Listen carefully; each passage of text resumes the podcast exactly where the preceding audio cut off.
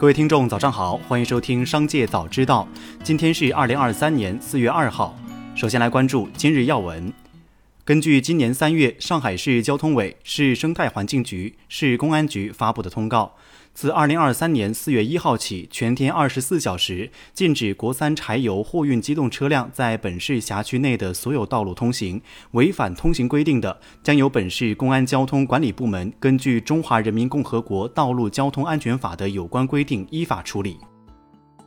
再来关注企业动态。在三月三十一号举行的沪港创新发展论坛上，科大讯飞集团总裁吴晓如表示，以 Chat GPT 为代表的技术表明，机器在自然语言的处理能力上已实现质的飞跃，应该看到和 Open AI 的区别，并迎头追上。科大讯飞已储备了一段时间，很快会发布自己的大模型技术。蔚来汽车创始人、董事长李斌昨日透露。未来手机将于今年三季度发布并实现交付。昨日早间，有深圳问界门店员工透露，门店已接到华为方面发了通知，要求四月一号开始拆除所有相关华为字样的宣传物料，而且平时宣传话语中也不能再叫华为问界了，但还是可以叫问界。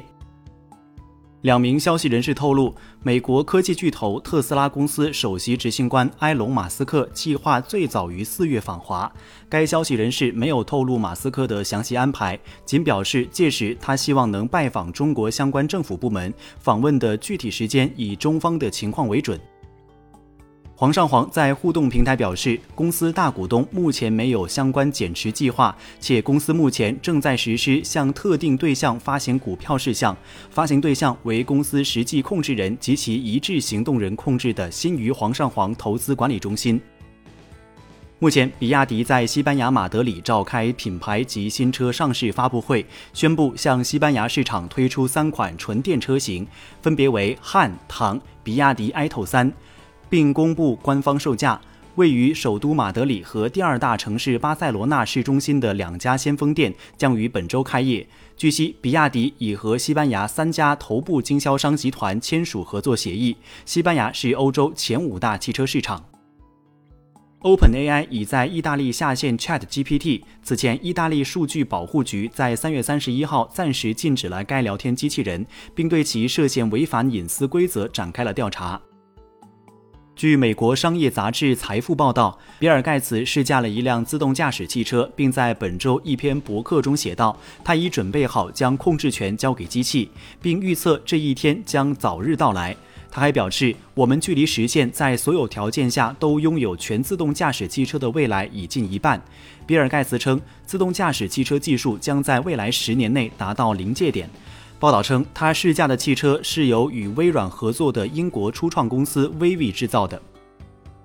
华为常务董事余承东再次回应了华为在汽车领域的定位和战略方向。实际上，我们本来是希望可以以问界来作为跨界合作品牌，所以才在它前面加了华为。余承东表示，华为一直坚持不造车，但智选模式下有多家合作车企，包括赛力斯、奇瑞、江淮等。如果都成立不同的品牌，分开零售营销会很麻烦，所以要推行问界生态联盟。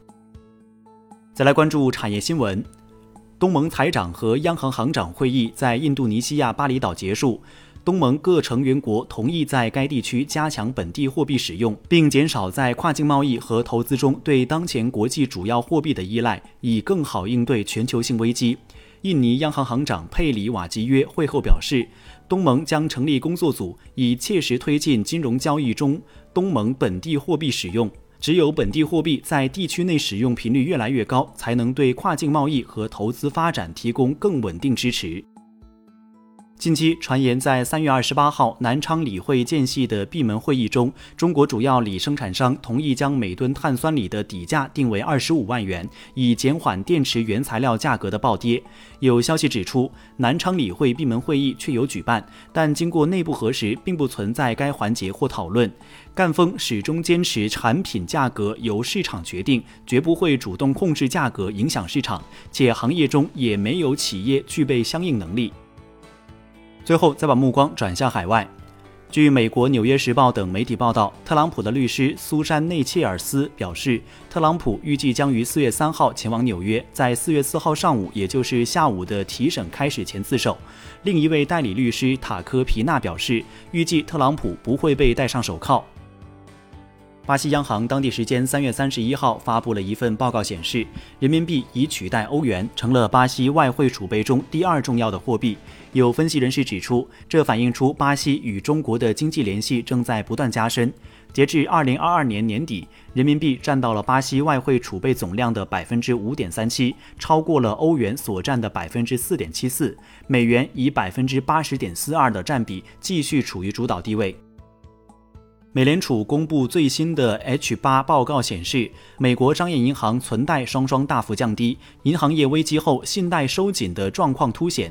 根据报告数据，截至三月二十二号的一周内，商业银行存款减少了一千二百五十七亿美元，连续第九个月下滑。